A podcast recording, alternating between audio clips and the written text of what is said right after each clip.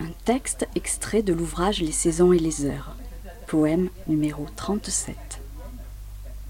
Carpe diem parce que le temps passe, parce que sinon il nous échappe, s'écoule et c'est déjà quasi le soir.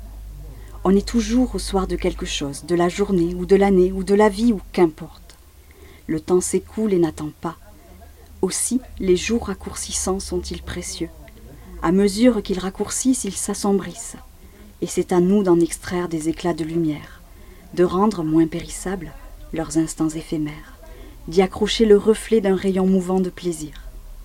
D'autres l'ont dit avec raison, avec des roses parfois, d'autres ont fait parler de sinistres gosiers de métal, si bien que tout à tout instant te le répète, fillette.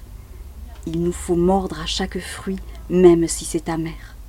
Sur les longues plages d'un ennui sans fin, sur les aiguilles de l'incertitude et sur les blessures d'ombre, et l'art et la sagesse d'être là où tu es, pas autre part. Là seulement se chante l'hymne à la vie.